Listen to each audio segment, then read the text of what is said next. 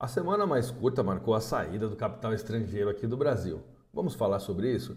Eu sou Guaciro Filho e trarei nesta quinta-feira, dia 20, o que tem provocado essa reversão no fluxo de capitais.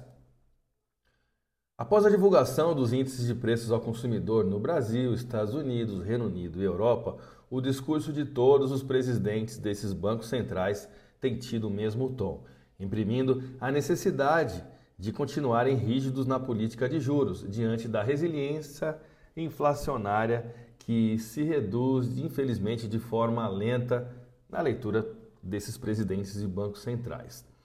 Roberto Campos Neto, presidente do Banco Central brasileiro, disse ontem o seguinte: abre aspas.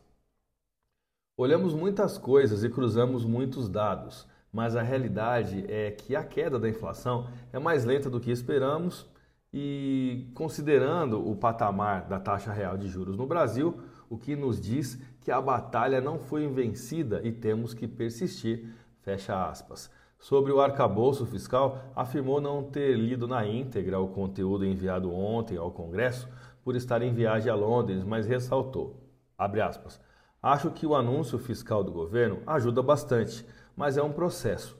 Para nós é importante fazer um movimento que tenha credibilidade. Fecha aspas, disse Campos Neto e ainda lembrou que não há uma relação mecânica entre a meta fiscal e as decisões do Banco Central sobre sua política econômica.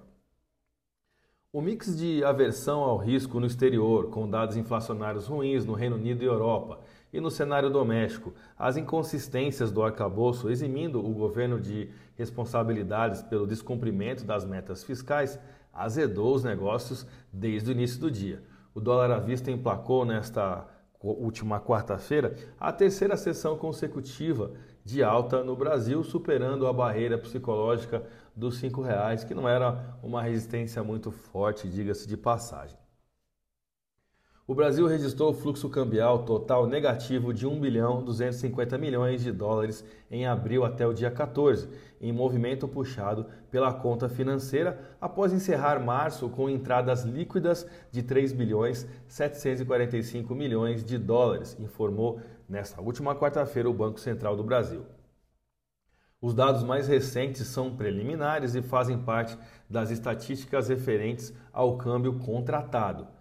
Pelo canal financeiro, houve saídas líquidas de 1 bilhão 838 milhões de dólares em abril, também até o dia 14.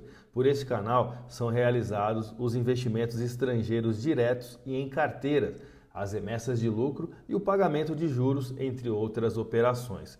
Pelo canal comercial, o saldo até abril o dia 14, foi positivo em 588 milhões de dólares. No exterior, o índice S&P 500 encerrou o pregão quase sem alteração nesta quarta-feira, conforme investidores digeriram um conjunto misto de balanços corporativos que incluíram relatórios favoráveis de empresas de tecnologia médica, compensados pela fraqueza das ações da Netflix.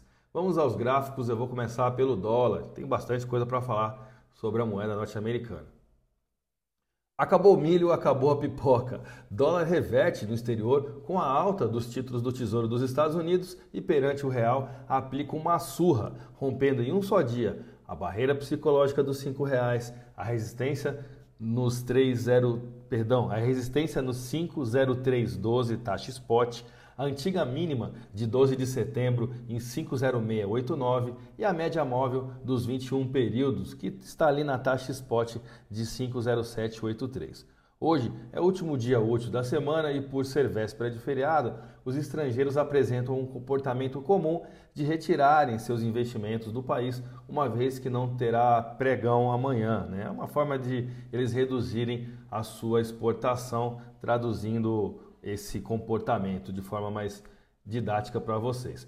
As taxas, no entanto, elas podem continuar é, subindo hoje devido a esse comportamento. Eu deixo aqui uma ressalva sobre as posições de venda, que devem ser fracas, mas podem aparecer no dia de hoje. Por que não? Se a gente levar em conta que o mercado subiu nos últimos três dias, o equivalente a 3,54%, ah, uma correção pontual aqui não seria nenhum absurdo. O volume financeiro ficou em torno de 165 bilhões de reais em contratos futuros é, negociados na Bolsa Brasileira, né, contratos futuros de dólar, o que nos dá uma variação positiva de 2%, puxada forte, e uma taxa spot de 5,0830.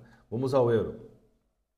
Chama a atenção a amplitude do candle de ontem nessa paridade, rompendo em uma única sessão as resistências de 5,4623 e 5,5623, respectivamente.